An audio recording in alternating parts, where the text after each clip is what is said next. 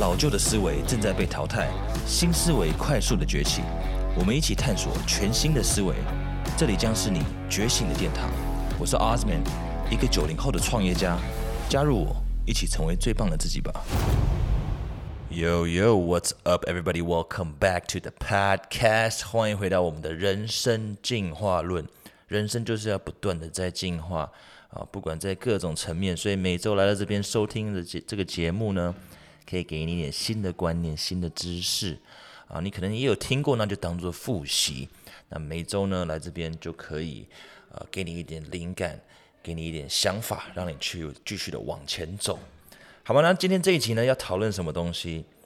今天这一集要讨论的其实就是我们的千禧世代，就是 Millennials Generation Y，我们的 Y 世代。我会讨论到 Y 跟 Z，但是讲到这个之前呢，为什么要讲这集？因为你知道，如果我们是千禧世代的人，那代表你可能是在八零后，一九八四到二零零四年之间出生的，就叫做 Y Y 世代的人啊。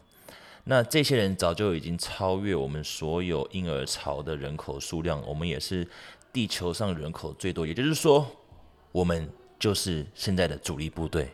那你会不会想要更了解我们？那我们是不是也常常被嫌呢？这些都我都会讨论到。它现在是一个非常热的话题，因为我们在这个前所未有的世代里面出生呢，我们活在一个数数位的时代里面，大家呢都有手机、平板、笔电。然后还有各种不同的呃零那种玩小玩具，反正都是跟网络有关系的。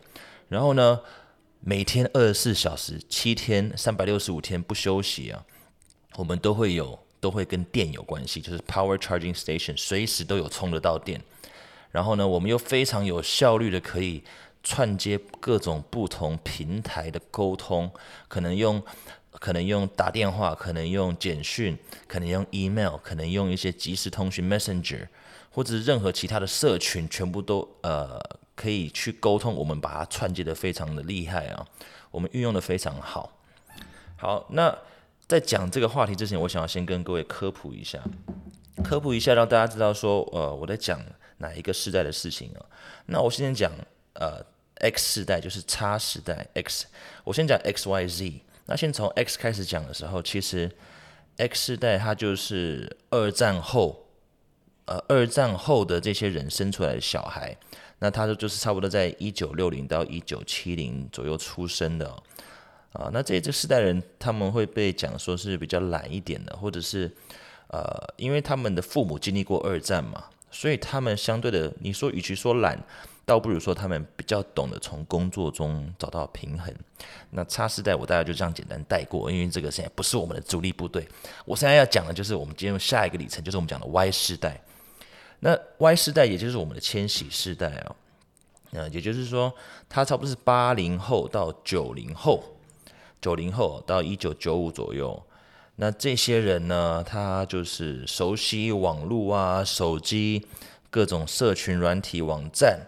等这种科技产品，然后呢，他又经历了什么东西？他又经历了二零零八年到二零零九年的经济大衰退，还有什么？就是二零二零年的 COVID nineteen，我们的疫情嘛。对，那这个时代的人，呃，他的我们的失业率比其他世代都来的还要高。那再来，我们也呃，这个世代我们我不知道为什么我找到这个东西，就是说我们我们更容易单身。好，那再来我们讲 Z 世代，这也算是千禧世代的范围内哦。这 Z 世代的人呢，他就是一九九五年以后出生的。那九五后的，我们就统称叫做网络原住民。什么叫做网络原住民？就是我们 Y 世代的人，其实在各种社群平台，脸书、Instagram、YouTube 这种不同的平台出来的时候，其实我们那时候差不多是在呃，可能国中。高中的时候吧，那那一段时间，那那段时间其实我们还是我们小时候还是会出去玩的哦。那不见得就是沉迷于电动或者网络世界，我们是会玩一些我们我们的娱乐比较不一样。那是在学生时期慢慢转换到网络平台。但是九五后出生的呢，他们从国小甚至可能从幼稚园开始，他们的娱乐就伴随着网络。所以他们已经是活在不同的是他们的资讯更多，所以这些九五后出生的，我们都叫叫他叫做网络原住民。那这些人其实，呃，他们更在乎自己的学业啊，还有就业前景，那还有一些更高的自我要求。那因为我觉得可能是因为，啊，他们接触到很多大量的资讯，所以他们知道可以更好，可以更多。那要求就更多这样子。那不过这个时代因为有大量的资讯，也可能会感受到自己的不足，所以这个时代九五后的也比较容易有心理健康的问题。好了，那讲了这么多，我们最常听到的什么东西？就是我们现在年轻人是什么？我们这些主力部队，我们是社会的主力部队，竟然被被长辈这样子酸了，说我们是草莓族啊。对，然后一一戳就烂，对不对？然后我们抗压性很低，完全没有抗压性，再又怕吃苦。那有些人就就说我们叫做巨婴啊，我们就是 huge big baby，然后就是爱爱抱怨爱哭，还有说什么我们就是外表光鲜亮丽啊，但是中看不中用，这些都是一些呃我们所谓的你讲年轻人，其实他们就是在形容千禧世代啦，就是我们会被形容成这样子。但是另外一点，我们的 Y 世代是有什么有什么优点？其实我们更有自信。然后呢，我们对自己的成就感感到骄傲，就是我们做我们做任何作品，我们做的事情，我们会引以为傲。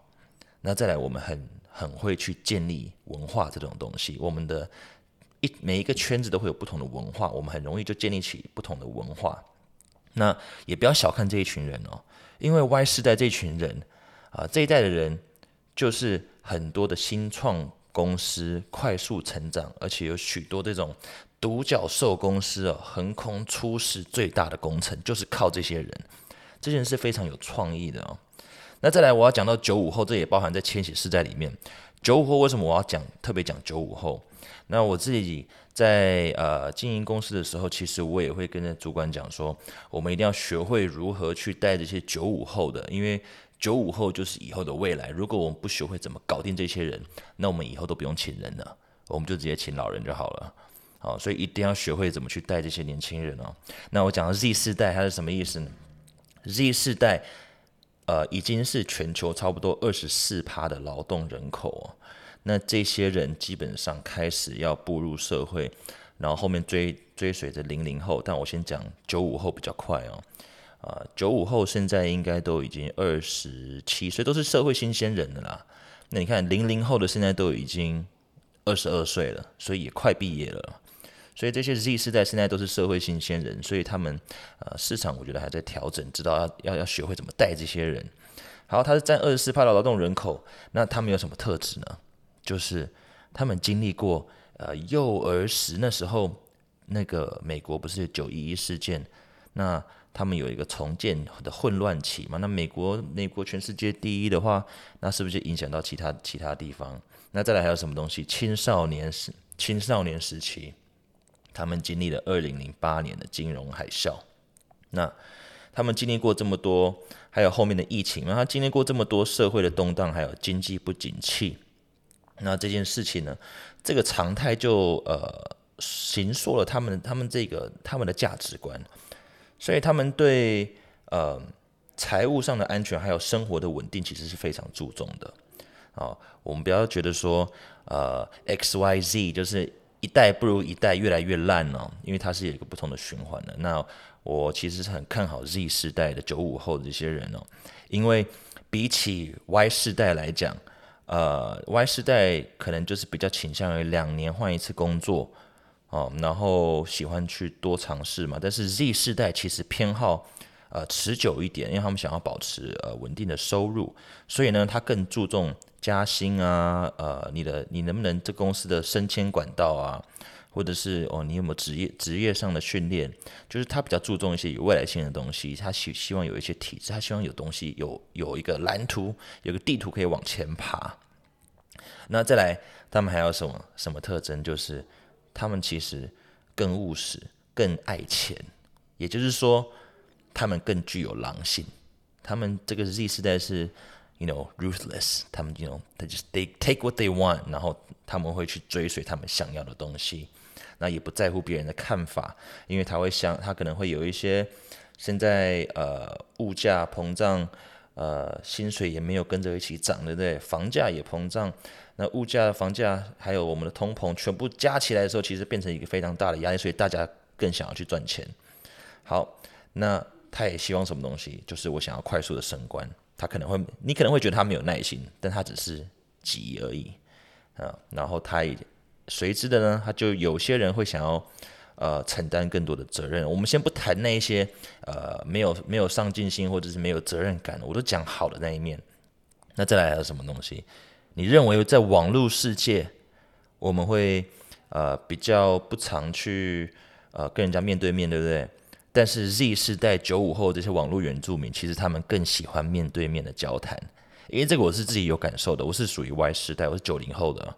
那呃，最常听到别人抱怨 Y 世代的，就是我们聊天聊到一半，边聊天你还要边看手机。然后呢，我们不喜欢面对面，都喜欢传简讯、传那个 Messenger，用可能用呃 FB 的 FB 的 Messenger，用 Line 或者是用 WeChat，就是或者我们喜欢用 Email，对不对？用电子信件嘛，就是我们会被最常诟病这件事情。那对我我们来讲，长辈可能会觉得不礼貌。但是对我们来讲是一个常态，就是我为什么不能看手机？我本来就可以边用手机边跟你聊天。那你在讲什么时候？搞不好我我现在就马上在查了，为什么不能用？对不对？那就是我觉得每个时代都有不同的习惯啊。那 Z 世代就不一样了，他们其实纵使他们很会用这些东西，但是其实他们是很喜欢面对面的，所以纵使只是短暂的见面，他们也确定要有见到面说到话这样子。好，那再来另外一个优点，另外一个特质是什么？就是他们超级会斜杠，他们习惯斜杠跟多工这件事情，一心三用，同时处理超级多不同的任务，可以算是他们的天生本领。因为呢，他就是活在一个资讯爆炸的时代，什么事情很多都是同时在发生，他们是非常习惯这件事情的。所以呢，在每一家公司里面，你看。斜杠青年其实就是你的王牌啊，所以你一定要学会如何带领这样这些人。那可是呢，另外一点是，呃，他们也喜欢的东西，可能在在呃 Generation X 跟 Y 的这个这两个时代，他们可能会比较看不惯，就是他们是很喜欢弹性的工作时间。那呃，我先讲这个概念，为什么？因为因为为什么会讲说别人会觉得说上班一定一定要有固定的时间？对有些人讲不是本来就是这样子，但是你要想一想，现在我们各种不同的平台，呃，改变了我们的习惯。也就是说，我们在吃饭的时候，我们喜欢叫 Uber Eats；我们叫车喜欢用 Uber；我们看剧喜欢用 Netflix；呃，也会喜欢用 YouTube 嘛。有叫你每个礼拜五晚上八点守在电视机前面等一个节目，你会愿意等吗？时代已经不一样了。谁说我不能半夜十二点自己看？谁说我不能早上十点起来自己看？谁说我不能边运动边看？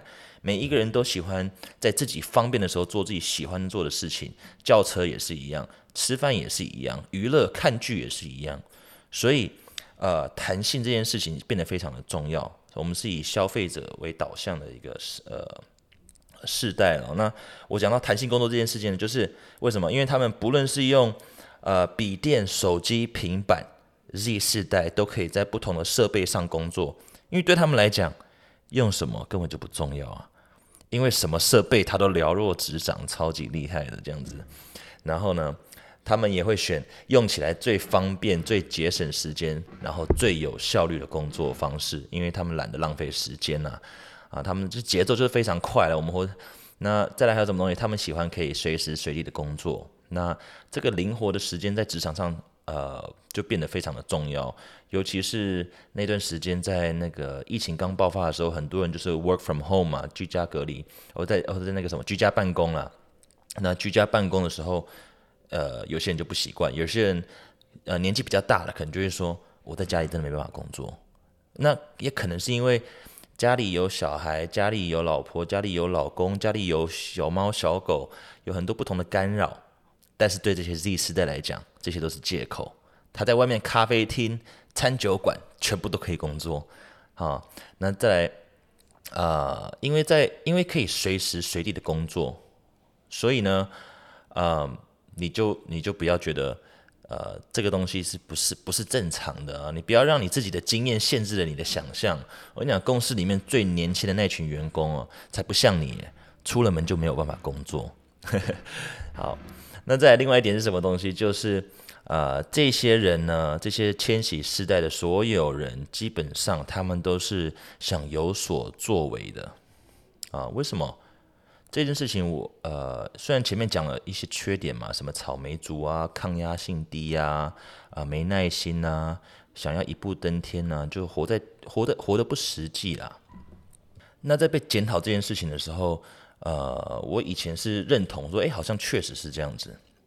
可是后来我换个角度想，到底为什么会有这个现象？我发现就是因为网络这件事情，让我们的世界变得更大。变得更大，也就是说，以前在呃呃，可能现在五六十岁的那个年代的的人，他们只能关心到自己的社区、自己的城市或者自己的国家，那其他的世界周遭的事情，可能要看新闻、看报纸，呃，才能去呃体体会到或者是了解到，那都不干他们的事情啊。可是现在。网络无国界，我们手机一打开，我们可以看到世界各地现在正在发生的各种事件、各种天灾、呃，各种人为的灾害，或者是国家之间的纷争、各种暴动，好，还有各种呃，我们因为人类造成的呃污染也好，啊，那各种东西全部都在网络上找得到，所以我们的世界更大。那我们的世界更大，很自然的，我们就就想要做更多的事情嘛。我们也会想要做更多的事。我们只是我们的梦，我们的梦更大。那可能长辈会把这个解读成，呃，不落地啊，不落地，呃，天马行空。但是没办法，我们就是活在资讯这么多的时代，对我们来讲，我们就是要关心的事情更多。我们没有办法只有关心我这一区的事情，或者我这个城市的东西，太小了，啊。那这些人呢？自从出生以来，我们就已经见证了不少的社会与经济的灾害，所以我们才希望改变。那有可能是借由一份呃选择一份好的工作，或者是找一个好的老板啊，也有有可能是自己创业，反正就是透过这些不同的方法来达成呢我们讲的拯救人类、维护世界和平的愿望啊这个就是大家会觉得说。为什么不能世界和平嘛？那可能以前长辈就会觉得说，那管好自己就好，你管那么多干嘛？干嘛去改变世界？那现在的年轻人 Z 世代、Y 世代，我们的千禧世代，他们大家都是想要改变世界的，有所作为嘛？那他们因此呢，他们对在找工作上啊，或者对雇主做决策时的一些起心动念，就非常的感兴趣。那我也有发现这件事情，就是呃。年纪比较大的时候，在看一间公司，他都会看他的背景，看他的资源，看一些比较呃实际的东、实际面的东西、经济面的东西。但是年轻一点的人，年轻人，他们看一间公司，很多人第一个看的就是：哎，请问你的品牌理念是什么？你有没有品个品牌故事？他想要了解这间公司背后的理念、跟动机、跟文化这些东西。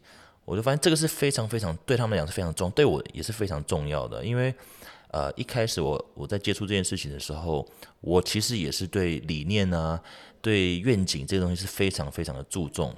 可是，在接触到呃不同的呃年纪，就是比我资深的企业家的时候，他们就会觉得说，什么品牌故事、什么品牌理念，这些不就是行销公司写出来的东西吗？这些都是行销跟包装啊。这个公司能不能盈利，能不能赚钱比较重要吧？理念就是一个一个 marketing 的东西，一个行销用的东西啊。那也就是为什么他们会讲说，很多年轻人因为理想而创业，那意味着说，理想而创业的人不见得会赚钱，但是他可以实现他的理想啊。那那这个东西就是说，纵使呢，你只是在一个企业里面当一个小螺丝钉啊，你也会想要理清你自己扮演的角色。还有，呃，这份工作能对社会带来的意义，我发现，呃，年轻一点的人比较会有这样子的倾向，那我觉得是一件非常好的好的事情哦。So if you're a millennial，你是在千禧世代的宝宝，八零后的、九零后、九五后、零零后的，呃，不知道这集内容会不会跟你有一些共鸣？我觉得我们现在活在就是。最好最好全有史以来最好的时代。We live in the best times ever。为什么？就是因为有网络这件事情的发生，而且网络是非常年轻的。然后改天再再去深谈这件事情啊。但是因为以前是没有网络的，但是有网络之后，开始开启了所有不同的模式跟方法。那你看，在什么时候，在在历史上来，到底什么时候会有一个二十几岁或三十几岁的人？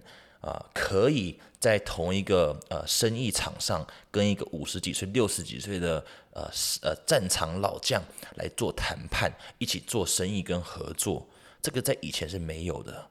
但是因为现在呃市场不断的在创新，那也就是说新的模式不断在出来，市场在调整，也就是什么？这个就是财富重新分配的时候嘛，所以才会有这么多的呃年轻新创公司啊。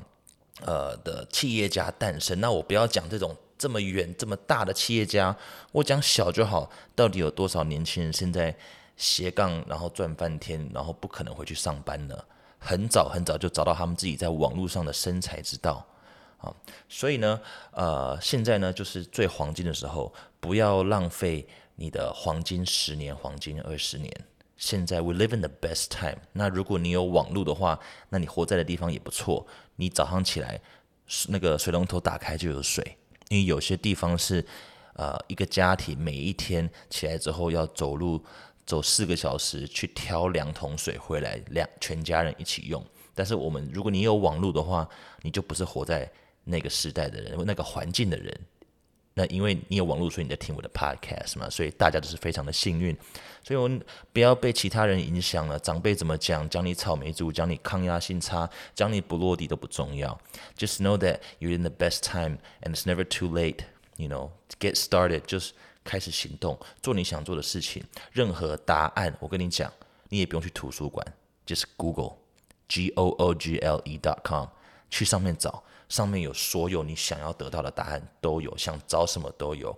So start looking for answers，把握这个最好的黄金时刻。嗯，呃，我会做这一集，我可能节奏会比较快一点，因为每次讲到这个的时候，我有点亢奋啊。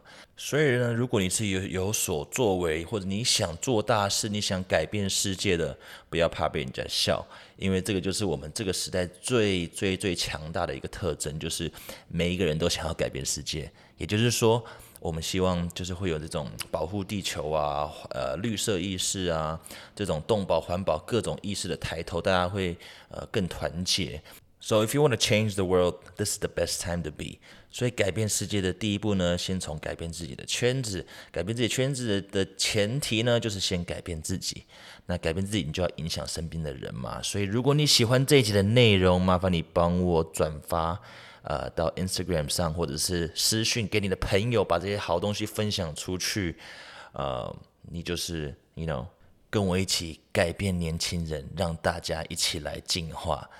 OK，那今天就到这边。my name is osman，我是你的主持人，欢迎来到我们的人生进化论。peace out。